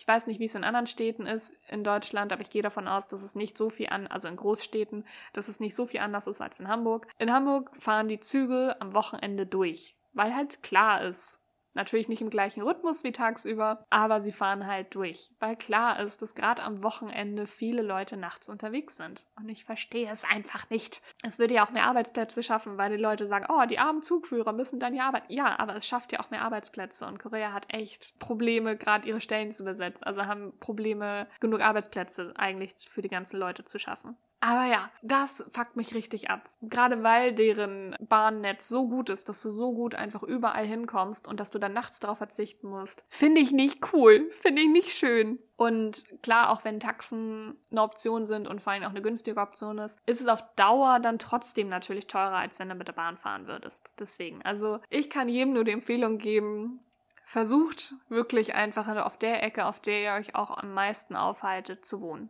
Ich habe dadurch super viel Geld gespart, dass ich meistens um und bei Ecke Hongdae gewohnt habe, weil da war ich nun mal hauptsächlich. Und dadurch musste ich, außer wenn ich Freunde in Itaewon besucht habe, die warum auch immer da wohnen wollten, dass ich dann nur von dort zu mir kommen musste. Aber das Schöne ist, dadurch, dass das die beiden Hotspots sind, findet man schneller Taxen, die zwischen diesen Hotspots auch bereit sind zum Pendeln, weil die wissen, ich werde an der Zielhaltestelle auf jeden Fall wieder jemanden finden, der in die andere Richtung fahren will. Aber ja, hasse ich wirklich enorm, dass ich nachts nicht Zug fahren kann. Und auch mit den Bussen, dass es ab einer gewissen Uhrzeit, also gerade zur Stoßzeiten, Uhrzeit, sag ich mal, echt scheiße ist, einen Bus zu kriegen. Und selbst wenn er dann fährt, dass man teilweise nicht reinpasst. Und gerade ich, ich hasse das, wenn man so dicht an dicht mit Leuten ist, mag ich überhaupt nicht. Gibt Schlimmeres. Ich weiß gerade im Vergleich zu vielen anderen Dingen auf der Liste hier von mir, ist das, sind das Kinkerlitzchen. Aber dazu muss man ja auch sagen, ich kann anders als bei den Dingen, die ich zu Korea liebe, nicht 10.000 Dinge auflisten, die ich an Korea hasse. Also kann das Korea sich, glaube ich, oder kann Korea sich, glaube ich, glücklich schätzen, dass solche Lappalien es auf die Liste schaffen. Damit kommen wir jetzt auch zu einem Thema, das sehr typisch für Korea, also sehr typisch koreanisch ist, sag ich mal. In dieser Folge werdet ihr doch öfters mal die Empfehlung bekommen, K-Drum zu gucken, denn auch wenn sie jetzt, wie gesagt, nicht hyperrealistisch sind, so wie auch Sitcoms für Amerika nicht oder für Deutschland nicht realistisch sind, kriegt man doch einen Einblick vom Groben. Und auch in den K-Drum sieht man ja immer wieder dass es gewisse hierarchische Strukturen gibt, die sehr schwer zu umgehen sind und die auch einfach von den Leuten als gegeben hingenommen werden. Da mögen sich die Geister jetzt scheiden, manche finden das vielleicht total toll. Ich finde das absolut beschissen. Ja, wie man vielleicht auch raushören kann, ich bin ein Mensch, der absolut nicht gut mit Autorität umgehen kann. Und ich muss das korrigieren, mit ungerechtfertigten Autoritäten. Wie meine Uroma immer so schön sagt, Respekt muss man sich verdienen. Und alt zu werden ist keine Leistung. Ich darf das sagen, meine Uroma Oma hat das gesagt. Nein, aber das ist halt wirklich so eine Sache, die mich richtig wurmt. Natürlich denke ich, dass man einen Grundrespekt allen Menschen gegenüber erstmal aufbringen muss und darauf kann man dann aufbauen, wenn die sich gut verhalten oder wenn es einen Grund gibt, die noch mehr zu respektieren. Oder sie können dann halt auch Respekt verlieren, wenn man zum Beispiel durch Artbox läuft und Menschen an die Brust grapscht oder noch Schlimmeres tut. Da verliert man halt Respekt. Das ist das Leben. Aber dass jemand einfach nur, weil er zum Beispiel älter ist als ich, das ist ja in Korea ganz krass. Da reichen teilweise ja ein, zwei Jahre schon, je nachdem, wie streng das Leute nehmen. Das ist inzwischen ein bisschen entspannter in der Jugend, dass ein, zwei Jahre für die schon nicht mehr nennenswert sind, zum Teil. Aber bei vielen anderen sind ein, zwei Jahre teilweise wirklich schon ausschlaggebend. Oder dass man seinem Boss super hörig, sage ich mal, fast schon sein muss und nicht viel widersprechen kann und sagen kann, ja, aber das ist eine schlechte Idee. Das sagt man vielleicht sowieso nicht in der Formulierung, aber dass man sagt, oh, wie wäre es denn, dass wir das so und so machen? Also Kritik ist generell in der koreanischen Kultur, Gesellschaft schwierig. Deswegen haben meine koreanischen Freunde auch immer so gelacht wenn oder oder fanden das so amüsant, wenn ich mich über gewisse Dinge aufgeregt habe oder wenn ich gewisse Sachen gesagt habe, wegen dieser Direktheit, für die ja wiederum Deutsche sehr bekannt sind, auch im Ausland, dass wir recht direkt sind. Ich bin da vielleicht nochmal enorm auch aufgrund meiner Neurodivergenz, aber scheinbar ist es je nach Etikette sogar schon fast unhöflich, einfach Nein zu sagen es muss irgendwie immer ein Grund vorgeschoben werden. So, wenn man zum Beispiel Leute fragt, hey, möchtest du mit ins Kino kommen, wir gucken den und den Film. Sagen wir jetzt mal, es ist ein Horrorfilm. Ich gucke zwar an sich gerne Horrorfilme, aber ich bereue es danach immer. Deswegen ist es also vernünftig, keine Horrorfilme zu gucken. Und dann würde ich auch absagen und würde sagen, nee, ich möchte den Film nicht gucken, aber danke trotzdem, dass du gefragt hast. Das wäre bei manchen schon unhöflich, weil ich habe ja Nein gesagt. Es wäre dann eher akzeptiert zu sagen, nein, ich muss arbeiten. Also zu lügen in dem Sinne, aber das ist ja nicht der Grund.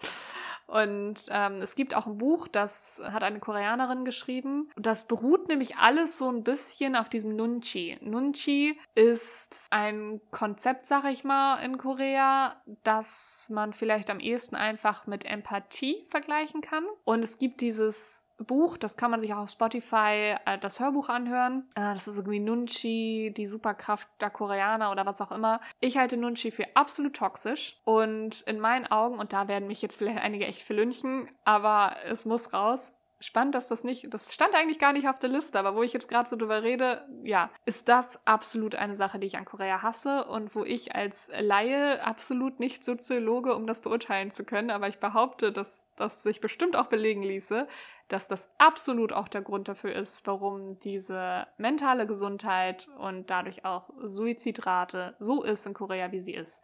Denn Nunchi erlaubt dir nicht direkt und offen zu kommunizieren. Was wie gesagt nicht heißen soll, dass Koreaner lügen oder was auch immer. Da nicht komische Dinge jetzt bitte rein interpretieren. Aber es wird sehr viel indirekt kommuniziert und gewisse Sachen werden auch gar nicht kommuniziert. Für mich ist Nunchi in den meisten Aspekten, so wie ich es in dem Buch und auch generell von den Erklärungen meiner Freunde verstanden habe, egal wie Leute versuchen, das zu verteidigen, einfach toxisch oder einfach nicht gesund. Man sagt so, das ist nicht gut. So, sich dauernd nur zurückzunehmen für andere ist nicht gesund. Gerade wenn es auf die Kosten der eigenen Gesundheit geht. Klar muss man immer Kompromisse eingehen, aber wenn man sich zurücknimmt zugunsten anderer und dann halt auf eigene Kosten. So rum. Und das ist halt super ungesund. Und das darauf baut ganz viel in dieser Hierarchie auf. Dass man sich ganz viel zurücknehmen muss, wenn da irgendjemand ist, der dir überstellt ist. Nicht viel hinterfragen darf. Und das ist auch im Schulsystem so, dass das nicht so ist, man sich viel meldet und viel Fragen gestellt werden, sondern es ist wirklich sehr viel Frontalunterricht. Und ein Einpauken von Informationen und Gehorsam sein. Das wird ihnen halt sehr früh schon beigebracht. Das habe ich auch gemerkt, wenn ich, ich habe ja auch viel online unterrichtet und habe Korean und Deutsch beigebracht, dass da sehr wenig Fragen kamen und schon gar nicht vor den anderen. Und es ist immer nur wahr, dass in Einzelunterricht und hier und da, dass da dann Fragen gestellt wurden, weil das vor den anderen, aus welchen Gründen auch immer, wohl nicht als angemessen erachtet wurde. Und das waren eher die, die dann halt selber auch im Ausland waren und Erfahrungen gemacht haben da oder auch im Ausland studiert haben oder zur Schule gegangen sind, dass die dann halt auch offener waren, einfach zu fragen oder zu sagen, was jetzt Phase ist. Und das ist wirklich eine Sache, die eben wegen den Konsequenzen, wegen dem Rattenschwanz, der da hinten dran hängt, in meinen Augen eben wie Mental Health in dem Zuge dann halt auch die hohe Suizidrate von Korea, die halt wirklich, ich glaube, die sind auf Platz 6 weltweit. Das ist nicht gut. Für mich hat das ganz viel mit der Hierarchie zu tun da und dem damit auch einhergehenden Nunchi so ein bisschen generell in der Gesellschaft. Und absolut, das hasse ich wirklich. Und dass die ja, mentale Gesundheit wirklich nicht gut ist, merkt man halt auch schon daran, wenn man in Korea über eine große Brücke geht und eine lange Brücke geht, besser gesagt, findet man ganz häufig Notrufsäulen und nicht im Sinne von Autounfall oder so, sondern das sind Seelsorgetelefone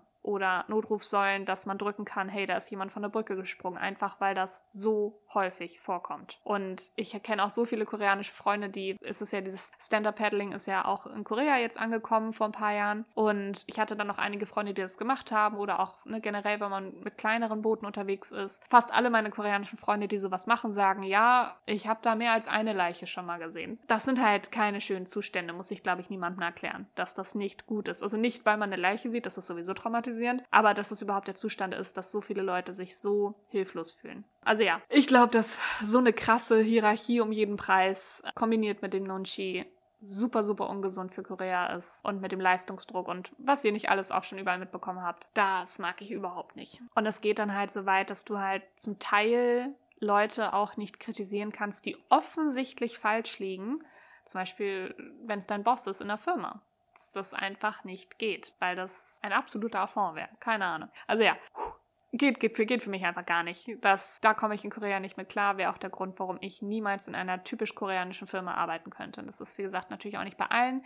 Gerade welche, die sehr westlich aufgebaut sind, da hat man das zum Teil nicht so krass oder teilweise auch überhaupt nicht. Aber ja, das ist ein Thema. So wie die, so wie das Patriarchat und Feminismus, wo man mich richtig mitkriegt, das mm, mag ich gar nicht an Korea. Und ich sehe da zwar, muss ich allerdings auch sagen, Veränderungen, gerade in der jüngeren Generation, zu mehr Offenheit und auch in, in eine gute Richtung. Also da ist noch Hoffnung, also da ist Hoffnung. Wir bleiben ein bisschen beim nächsten Punkt bei dem Thema. Und zwar ist es halt, hat auch wieder mit Status und dadurch Hierarchie zu tun. Und da ist es halt wirklich, Geld regiert die Welt überall, sagt der Name ja auch, oder sagt das Sprichwort ja auch schon. Aber in Korea ist es wirklich, finde ich, deutlicher noch zu spüren als im ich habe ja nur den Vergleich zu Deutschland, als hier, wenn ich es halt mit hier vergleiche. Durch die ganzen Skandale auch bei uns weiß man, Korruption und Bestechung gibt es überall auf der Welt alles nichts Neues. Aber das ist, ich habe das Gefühl, es passiert in Korea halt auch viel im Kleinen. Da ist ja Trunkenheit am Steuer leider wirklich ein häufiges Problem. Wegen eben dieser ganzen mentalen Gesundheitsprobleme trinken Koreaner halt auch. Nicht alle, wie gesagt, bitte, nicht verallgemeinern. Es haben viele Koreaner oder einige Koreaner echt ein Alkoholproblem. Viele Leute haben dann immer, ne, die Leute im Kopf, die den ganzen Tag nur saufen. Wir reden, man darf halt nicht vergessen, wenn ihr euch jedes Wochenende besauft, habt ihr auch ein Alkoholproblem. Nur weil ihr Montag bis Freitag nicht trinkt oder Montag bis Donnerstag, heißt es das nicht, dass ihr kein Alkoholproblem habt. Wenn man sich ständig betrinken muss, dann hat man eins. Und ständig heißt nicht jeden Tag, das heißt nur regelmäßig. Und es ist halt durch diese ganze, wir arbeiten bis spät, mit den äh, mit unseren Kollegen und gehen dann noch mal zum ah, ich habe vergessen wie das heißt ist es Swashik? Oh, ich bin mir gerade nicht sicher wo man dann mit seinen Kollegen dann noch mal essen geht oder mit den Chefs und so wo das dann häufig dann ist es nicht Pflicht aber es ist besser für seine Karriere wenn man daran teilnimmt und da fließt immer Alkohol. Weil eben wegen dem und ich gebe nun die Schuld ist es gesellschaftlich nur akzeptiert aus sich herauszukommen wenn man getrunken hat. Weil man kann es dann ja auf den Alkohol schieben. Und dadurch wie gesagt passiert es leider zu häufig dass die Leute betrunken am Steuer sind und dann dementsprechend auch echt viele Unfälle passieren. Ich glaube, fast jeder von uns kennt jemanden, wenn man länger in Korea war, der durch so ein Auto angefahren wurde oder sogar Schlimmeres. Da wird das so häufig, wenn man das dann zur Anzeige bringt, werden diese Streitigkeiten dann häufig außergerichtlich geklärt, weil dann die Person, die dann jemanden angefahren hat oder einen Unfall verursacht hat, einfach genug Geld hat. Und die kaufen sich dann da raus, die zahlen ein paar Millionen Won, also eine Million Won sind roundabout 1000 Euro, also sehr platt jetzt umgerechnet, zahlen dann ein paar Millionen Won und dann ist der Drop gelutscht wenn ich das alles richtig verstanden habe, gibt es da auch nicht wie bei uns hier, dass dann trotzdem, selbst wenn du das mit der Person geklärt hast, würdest du ja erstmal den Führerschein verlieren. Das passiert da nicht. Dadurch wiederholt sich das natürlich immer, weil die Leute ja nicht draus lernen. Sie zahlen ein paar tausend Won oder na, tausend wäre ja wenig, zahlen ein paar tausend Euro und dann sind sie wieder raus da. Und das ist halt ein ganz großes Problem, gerade bei jungen, reichen Erben, dass die sich wirklich benehmen wie Sau, weil die sich aus allem rauskaufen können. Wie gesagt, das ist auch bei uns der Fall, aber es ist mir nie so krass aufgefallen wie in Korea, weil das wirklich so allgegenwärtig war. Und man, wie gesagt, so häufig von, ich hatte, glaube ich, alleine in dem Jahr, wo ich da war, hatte ich zwei Freunde und habe dann auf Social Media bei anderen Leuten mitbekommen, ich glaube nochmal fünf Leuten, die Auto die angefahren wurden von betrunkenen Leuten. Und ich weiß nicht, ich kenne jetzt in Deutschland Klar, kenne ich eine Person, das war dann auch, also die ist auch gestorben daran. Aber es ist halt nicht, dass ich in einem Jahr so viele Leute kenne, die angefahren werden von betrunkenen Fahrern. Das ist halt wirklich unverhältnismäßig viel. Man merkt es einfach, dass die Leute denken, das ist okay, weil sie das Geld haben. Mag vielleicht für Außenstehende oder mag euch vielleicht nicht ganz klar sein, warum ich diese Verknüpfung ziehe und so abdrifte, vielleicht in den Augen von manchen, aber für mich hängt das eindeutig damit zusammen. Und eben hatte ich ja das Thema mit dem Status, mit der Hierarchie. Da fällt auch ganz häufig halt Geld mit rein. Das heißt, du musst nicht mal was irgendwie geleistet haben oder so oder älter sein als jemand, whatever. Sobald du mehr Geld hast, kannst du dir auch schon den gleichen Respekt sag ich mal, fast einfordern, wie jemand, der ein, zwei Jahre älter wäre oder so. Oder der eigentlich ne, jemand überstehen würde, obwohl du es gar nicht tust, einfach nur, weil du reich bist. Und ich glaube, das kann auch nur funktionieren, dass die Leute das dann aber auch, also sich so verhalten, hat auch nur mit diesem Leistungsdruck, der in Korea halt herrscht, zu tun. Und das ist auch der Kern, was mich daran eigentlich stört, dass sich alles so viel um Geld in Korea dreht. Was wiederum auch der Grund ist für schlechte mentale Gesundheit und hier und da und diese ganzen Konsequenzen, die wir auch eben schon hatten. Weil es halt halt wirklich, es wird immer nur erwartet, dass du den bestverdiensten Job bekommst und ähm, in die beste Position rutscht und am meisten Geld verdienst. Dann wird von manchen Familien vermitteln ihren Töchtern immer noch das Gefühl, dass sie einen Mann brauchen, der super gut verdient, Weshalb dann leider manche Frauen sich wirklich aneignen, dass sie hauptsächlich aufs Geld achten, wenn sie mit jemandem daten. Nicht alle, aber es gibt halt solche Frauen. Es ist auch nicht die Mehrheit, würde ich behaupten, aber es ist auf jeden Fall trotzdem bei vielen Thema so ein bisschen. Einfach weil es in Korea so eine Unsicherheit, was Jobs angeht und sowas gibt, dass die Leute natürlich, wenn sie Jobs haben, auch gut verdienen wollen, dass falls was passiert, sie wenigstens Rücklagen haben. Ja, Korea hat einfach heftige gesellschaftliche Probleme, die halt viel auch in mentaler Gesundheit ihre Wurzeln haben oder die halt echt viel kaputt macht. Und diese Versessenheit aufs Geld und auf Status, der mit Geld einhergeht oder Luxus einhergeht, der ist wirklich groß und absurd in manchen Teilen auch. Und das ist, finde ich, auch eine der wenigen Sachen, wo es relativ realistisch dargestellt wird in Dramen, wie teilweise das Machtgefüge zwischen Arm und Reich in Korea ist. Weil das wirkt bei uns, in, oder in meinen Augen finde ich immer so ein bisschen eher wie so eine Soap-Opera. Aber im Groben ist das gar nicht so weit weg von der Realität zum Teil. Also man kann in Hongdae zum Beispiel auch, oder so an Hotspots, wo vor allen Dingen junge Leute feiern, kann man auch so diese reichen, versnobten Kids sehen, die sich das, die dann wirklich mit ihren Karren in Straßen vorfahren, wo eigentlich ähm, Halteverbot ist, aber ihre zu groß geratenen Spielzeugkarren da hinstellen, weil für mich sieht das alles aus wie Matchbox-Autos, da diese komischen Autos hinstellen, weil, ja, selbst wenn die ein Ticket kriegen, zahlen sie es halt, ist denen ja egal. Und die es dann wirklich zu ihrem Status machen,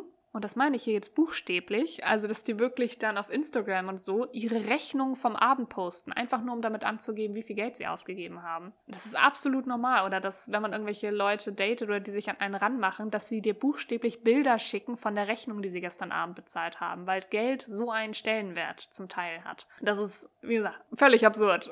Sind auch so Situationen, die ich noch nie vorher erlebt hatte, aber in Korea halt in gewissen Kreisen echt Standard sind. Also man, man kann es absolut, wenn man da so ein bisschen drauf achtet, kann man die Leute teilweise vom Weiten erkennen. Und nicht, weil sie so krass aussehen, sondern vom Verhalten. Das ist also ja ganz, ganz speziell. Äh, wird mich von solchen Leuten auch fernhalten, weil wer glaubt, dass er über dem Gesetz steht, weil er sich freikaufen kann, das ist nie gut. Bleiben wir auch gleich beim Geld, beim nächsten Punkt, aber auf eine ganz andere Art. Und zwar sind die Lebenskosten in Korea so unfassbar fucking hoch. Das ist, ich hatte auch einen Artikel gesehen in den Korea Times da war es, glaube ich, war Seoul die Stadt mit den höchsten Lebensmittelkosten Asiens. Und das wundert mich auch überhaupt nicht. Ihr habt bestimmt schon mitbekommen, dass Obst, und, also vor allen Dingen Obst in Korea echt teuer ist, dass man für einen Apfel, für einen Apfel im Angebot ein Euro oder so zahlt. Je nach Apfel zahlst du aber auch vier oder so für einen. Weintrauben, so eine Packung kostet 10 Euro. Und also Obst ist sehr teuer in Korea. Aber nicht nur das. Also generell kostet alles dort einfach etwas mehr als bei uns. Wobei man auch sagen muss, dass Deutschland enormen Druck auf Bauern auch im Ausland ausübt, eben weil wir den Stellenwert haben, den wir haben. Das darf man da auch nicht außer Acht lassen und dass wir deswegen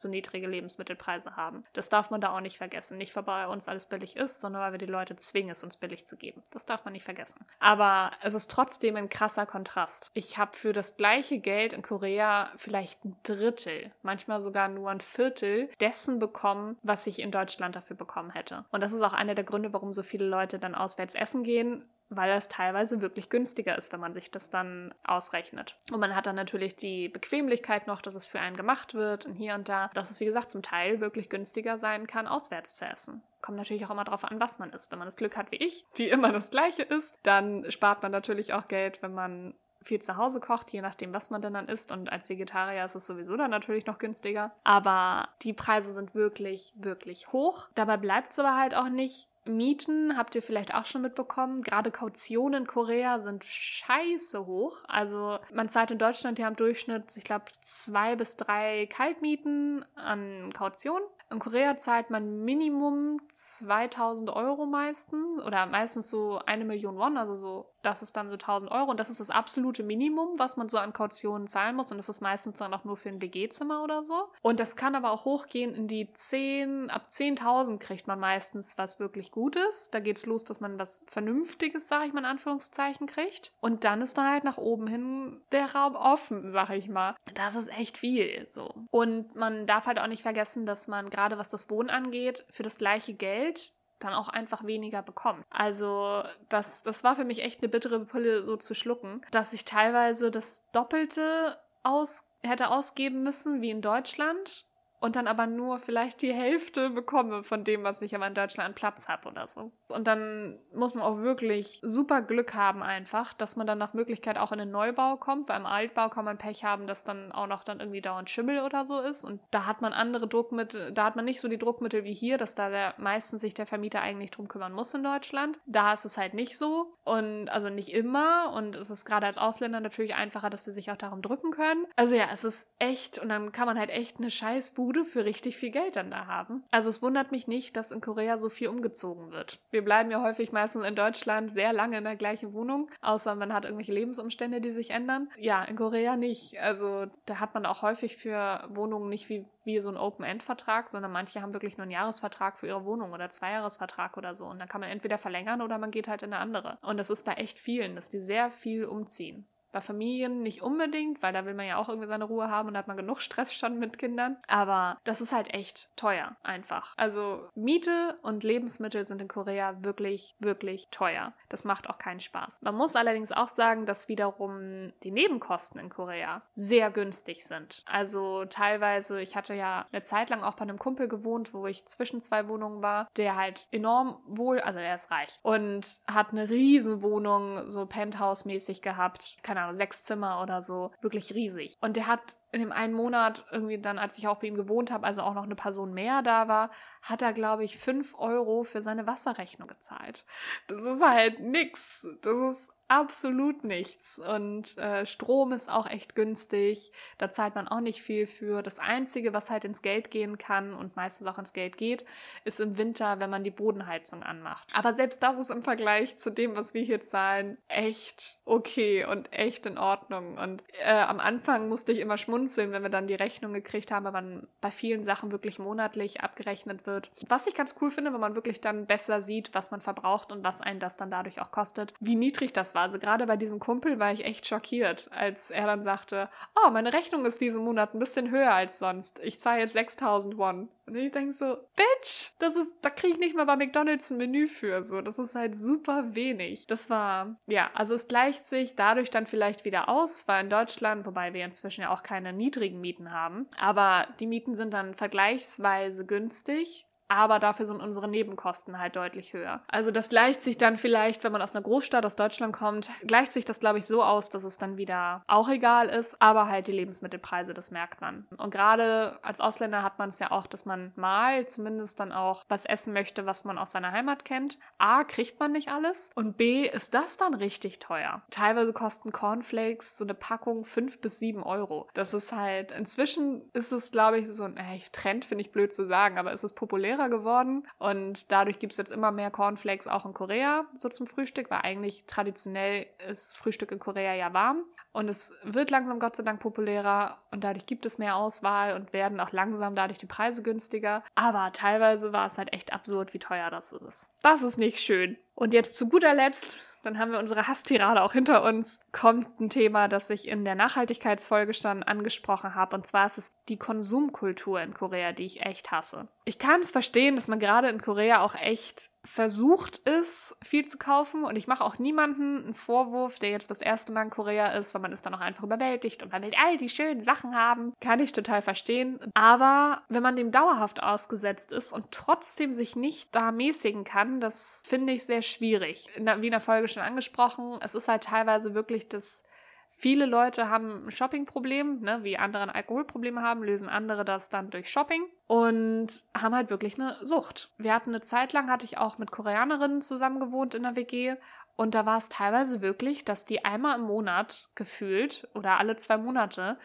haben sie dann Kisten beim Müll stehen gehabt, wo sie dann halt Sachen aussortiert haben und dann buchstäblich mit Tüten und Bergen von neuen Einkaufen für Klamotten oder Dekorationsnippes, der halt von Daiso billig gekauft wurde, sich wieder neu ausgestattet haben. Das waren dann Sachen, die haben sie vielleicht zwei, dreimal getragen, wenn man Glück hatte, und wurden direkt wieder aussortiert. Und das liegt, glaube ich, daran, dass anders als Lebensmittel und Miete, Kleidung und Nippes und so alles andere echt billig ist oder sehr günstig. Und das führt dazu, dass bei manchen oder bei vielen leider eine absolute Wegwerfkultur entstanden ist. Korea hat auch ein relativ gutes Recycling-System und darauf ruhen sich viele Koreaner aus, weil ich hatte das Thema mit manchen Bekannten und Freunden und die haben gesagt, ja, aber wir haben doch gutes Recycling. Ja, es ist noch besser, wenn der Scheiß erst gar nicht entsteht, weil auch Recycling hat seine Grenzen. Und gerade bei Fast Fashion, die wird meistens nicht recycelt, sondern einfach nur in ärmere Länder abgeschoben und dann zu deren Problem gemacht. Und das stößt mir halt richtig auf. Das sehe ich halt leider auch ganz viel bei Touristen und Ausländern, dass sich enorm viel Nippes bei Daiso geholt wird, einfach weil es süß ist und ich kann es verstehen. Das ist eine dieser Sachen, die ich an Korea auch liebe,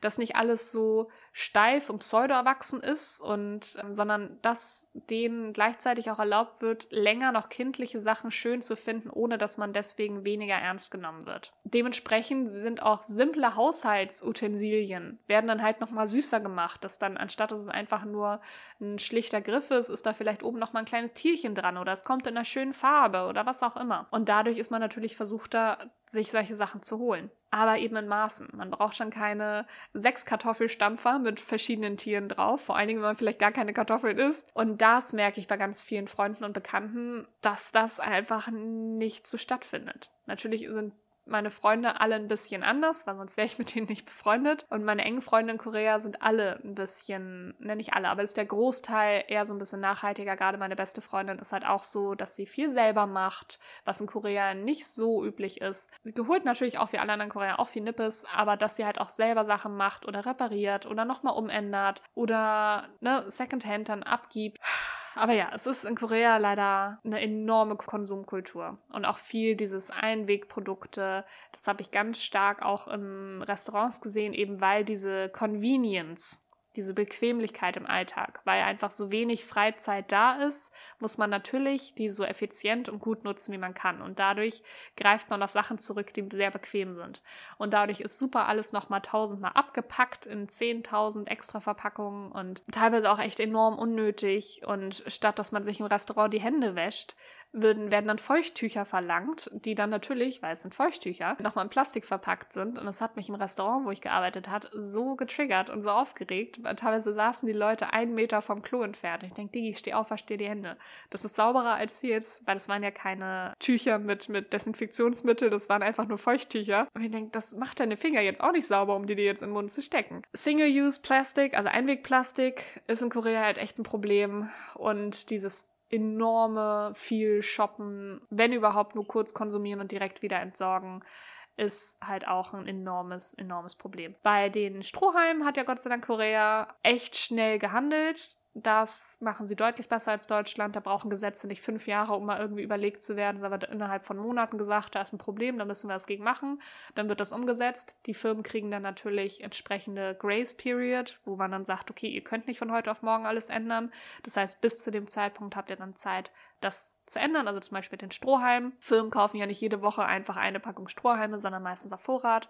Und da wurde dann gesagt, okay, ihr habt dann jetzt noch ein halbes Jahr Zeit, das zu verbrauchen. Und danach gibt es dann erst Geldbußen, wenn ihr weiterhin die benutzt. Genauso findet das jetzt statt, dass jetzt halt die Plastiktüten verbannt werden, wo sich die Koreaner allerdings auch wieder ein bisschen anstellen.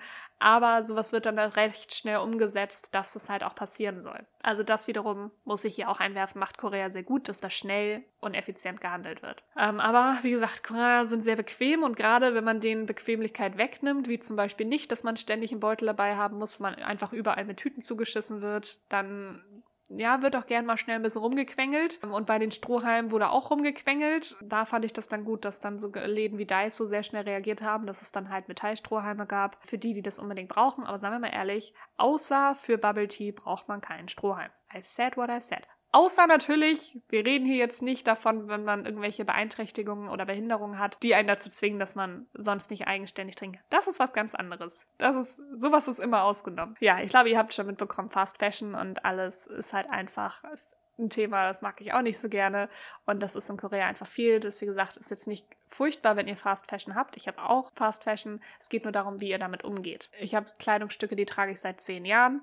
Und ich finde, so sollte es auch sein, dass man Sachen so lange trägt, wie sie halt noch gut sind und wie man sich darin wohlfühlt. Und wenn es einmal langweilt, dann hänge ich das halt ein, zwei Jahre in den Kleiderschrank und hole es dann wieder raus, weil dann ist es wie neu, weil ich habe es zwei Jahre nicht mehr gesehen. Oder man hat ein neues Teil bekommen, irgendwie dann doch und das ist in der Kombination jetzt dann voll gut. Also ja, da kriegt man, das regt mich in Korea sehr auf, diese Wegwerf- und krasse, krasse, krasse Konsumkultur. Aber ihr habt es jetzt auch geschafft, das ist jetzt mein letzter Hasspunkt. Und ich hoffe, trotz der manchen doch sehr schweren Themen und natürlich der Natur dieses, dieser Folge an sich, dass ich über Dinge rede, die ich hasse, was natürlich dann generell nicht so schön ist, fandet ihr die Folge trotzdem amüsant und konntet vielleicht was mitnehmen. Mich würde auch interessieren, was vielleicht Sachen sind, die ihr an Korea nicht mögt. Aber bevor wir dazu kommen, kommen wir zu meiner Empfehlung dieser Folge. Und das ist jemand, der auch so wundervoll hassen kann und Korea auf eine sehr realistische und gute Art anspricht, wie ich es auch versuche. Und zwar ist das Frederika. Sie macht schon seit Jahren auf Instagram ganz viel und hat auch einen YouTube-Kanal, aber viele von euch könnten sie jetzt durch ihren TikTok-Kanal kennen, wo sie ihren eigenen kleinen Krieg gegen diese ganzen furchtbaren Sekten in Korea führt und auch wirklich sehr gut darüber aufklärt. Und sie ist einfach, sie ist ein krasses Brain, sie liest super viel und ist super informiert. Also bei ihr, finde ich, kann man immer die besten und aktuellsten Infos über Sachen finden. Sie spricht halt auch fließend Koreanisch, dementsprechend hat sie da noch andere Möglichkeiten Möglichkeiten, sich in Sachen reinzulesen. Also ja, ich kann jedem nur empfehlen, vor allen Dingen auch auf TikTok sich das anzugucken, was sie so macht, weil sie ist auch einfach, trotz ihres ganzen Hasses, der sehr angebracht ist für gewisse Themen, ist sie ein super witziger Mensch und hat einfach einen großartigen Humor. Sie kommt auch aus Hamburg, das hat wahrscheinlich damit auch was zu tun. Also ich kann es auf jeden Fall nur empfehlen, ihr zu folgen und sich die Sache anzugucken. Sie vermittelt auf jeden Fall auch einen sehr guten Überblick zu Korea, der vor allen Dingen auch realistisch und nicht verblendet ist. Mich würde jetzt noch interessieren, das könnt ihr mir auch gerne auf Instagram unter den Postern schreiben, was Dinge sind, die ihr an Korea nicht mögt, die ihr erleben konntet oder musstet in dem Falle. Das könnt ihr gerne auf Instagram machen an koreacafé.podcast oder natürlich immer auch gerne per Mail an koreacafé.podcast.gmail.com. Und wie immer natürlich, wenn euch die Folge gefallen hat oder ihr den Podcast generell mögt, würde ich mich sehr freuen, wenn ihr auf Spotify ein paar Sternchen hinterlasst oder auch eine Bewertung auf Apple Podcasts und was auch nicht immer. Das hilft mir immer, motiviert mich und freut mich von euch zu hören. Und ansonsten bleibt mir jetzt auch nichts anderes mehr zu sagen als schöne Woche noch. Wir hören uns in der nächsten Folge und bis dahin, tschüss!